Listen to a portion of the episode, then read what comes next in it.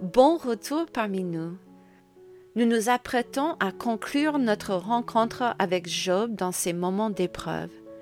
Comme promis la dernière fois, Job obtient enfin son souhait, plaider sa cause devant Dieu. Cependant, je ne pense pas que cela se passera comme il avait prévu. Allons-y. Lorsque Dieu parle, il fait taire tous les quatre. Dieu aurait pu se présenter sous la forme d'un homme comme l'égal de Job, mais il a choisi une tempête comme toile de fond, son puissant tonnerre ne laissant aucun doute sur l'identité de la personne à laquelle Job s'adressait. Il s'agit du Dieu Tout-Puissant, celui qui a tout pouvoir et toute autorité. Pour répondre aux questions concernant sa souveraineté, Dieu apparaît comme le Dieu souverain. Au cours des chapitres suivants, Dieu pose à Job une série de questions auxquelles ce dernier n'a pas de réponse. Il est intéressant de noter que Dieu ne répond jamais directement à la question de Job. Il n'explique jamais la nature de la souffrance de Job. Il ne justifie pas non plus le caractère de Job à ce moment-là et il ne le condamne pas non plus. Au contraire, les questions que Dieu pose à Job révèlent sa souveraineté, sa majesté, sa connaissance et sa puissance. Sa réponse indirecte à la question de Job, Pourquoi est-ce que je souffre? est tout simplement Je suis le Dieu souverain.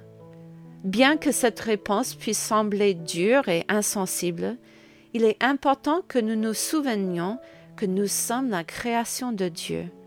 Dieu n'a pas seulement le pouvoir de créer la vie, il a le pouvoir de maintenir la vie, et il a l'intelligence parfaite pour prendre soin de la vie qu'il a créée. Mais ses soins envers la nature et l'homme révèlent également l'amour avec lequel Dieu répond aux besoins de ses créatures. Dieu n'est pas un Dieu cruel et espiègle qui crée la vie uniquement pour la tourmenter, mais un créateur aimant qui donne à chacun de ses êtres exactement ce dont il a besoin. En lisant les questions posées par Dieu à Job, mettons-nous aussi dans le contexte. Dieu s'adresse à nous aussi. Au chapitre 38, verset 3, Dieu lance un défi à Job. Saint terrain comme un vaillant homme, je t'interrogerai et tu m'instruiras. D'une certaine manière, je ne pense pas que Job soit en mesure d'enseigner beaucoup à Dieu. Dieu commence alors à se poser des questions sur l'univers physique. Si nous, les humains, avons observé les merveilleuses œuvres de l'espace et de la Terre qui nous entourent, nous ne savons que très peu de choses sur le fonctionnement interne. Ce que nous savons est le résultat de l'étude de ce qui existe déjà, Dieu, lui, connaît sa création du point de vue de créateur. Si l'homme connaît peu de choses sur ce monde, c'est uniquement par l'observation et non par la participation à sa création. Au verset 4, Dieu remet en question les limites de Job en lui demandant Où étais-tu quand je fondais la terre? Dis-le si tu as de l'intelligence. Bien sûr, Job n'était pas là, il n'y avait que Dieu. Dieu poursuit au verset 5. Qui en a fixé les dimensions Le sais-tu? Pas Job, seulement Dieu. Dieu demande à nouveau au verset 6. Sur quoi ces bases sont-elles appuyées? Comment les ai-je fait, Job? Qu'est-ce qui maintient les cieux en place? Seulement Dieu. Au verset 10, alors que Dieu décrit les limites des océans, il remarque Quand je lui imposais ma loi. Dieu est très clair sur le fait qu'il est le seul à contrôler sa création. La création de Dieu doit lui obéir.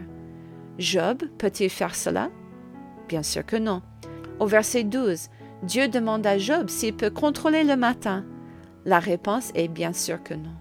Dans toutes ces questions, Dieu rappelle à Job qu'il est limité, mais que Dieu ne l'est pas. De la même manière, en tant que créature finie, nous sommes également limités dans notre pouvoir. Dieu seul peut contrôler sa création. Il serait sage pour nous de nous rappeler que lorsque nous traversons des périodes de souffrance intense, Dieu reste maître de la situation. S'il permet que la douleur nous atteigne, c'est qu'il est parfaitement conscient de ce que nous vivons. En tant que créature, nous devons réaliser que si nous sommes limités, Dieu ne l'est pas. De la même manière qu'il prend soin de sa création, Dieu prendra soin de nous. Rien ne nous atteindra jamais qui limite la capacité de Dieu à nous soutenir. Alors que Dieu poursuit ses questions à Job, il lui rappelle que même ce que nous pouvons comprendre du monde naturel provient d'une intelligence que Dieu nous a donnée.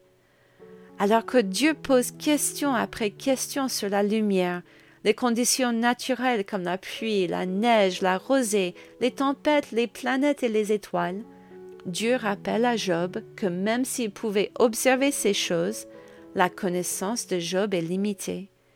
Et le peu de connaissance que Job possède vient de Dieu lui-même. Au verset 36 du chapitre 38, Dieu nous rappelle Qui a mis la sagesse dans le cœur ou qui a donné l'intelligence à l'esprit? Si nous avons une explication pour les choses de la nature, c'est seulement parce qu'un Dieu infini nous l'a révélé. Au chapitre 39, Dieu s'intéresse aux animaux. Qui n'a pas été émerveillé par les capacités naturelles et les instincts des créatures de Dieu? Les lions chassent instinctivement leur proie. Les oiseaux savent exactement où trouver leur nourriture. Les animaux se reproduisent et donnent naissance à de nouvelles vies d'une manière qui leur est innée et naturelle. Les animaux sauvages se laissent soumettre par l'homme. Mais même la manière que les animaux sauvages s'occupent de leurs petits a été ordonnée par Dieu. Les chevaux courent au-devant du danger, là où les hommes s'enfuient. Les oiseaux volent à des hauteurs incroyables pour faire leur nid et chercher de la nourriture. D'où vient toute cette connaissance cachée de l'instinct? Pas de l'homme, ni d'évolution. Toutes ces connaissances viennent de leur Créateur. Les animaux ne remettent pas Dieu en question. Seul l'homme a la capacité de remettre en question la façon dont Dieu interagit avec lui. Mais l'homme est limité dans sa connaissance du travail de Dieu dans sa création. S'il peut découvrir ce que Dieu a déjà mis dans le cœur des animaux, l'homme ne peut pas créer d'instinct.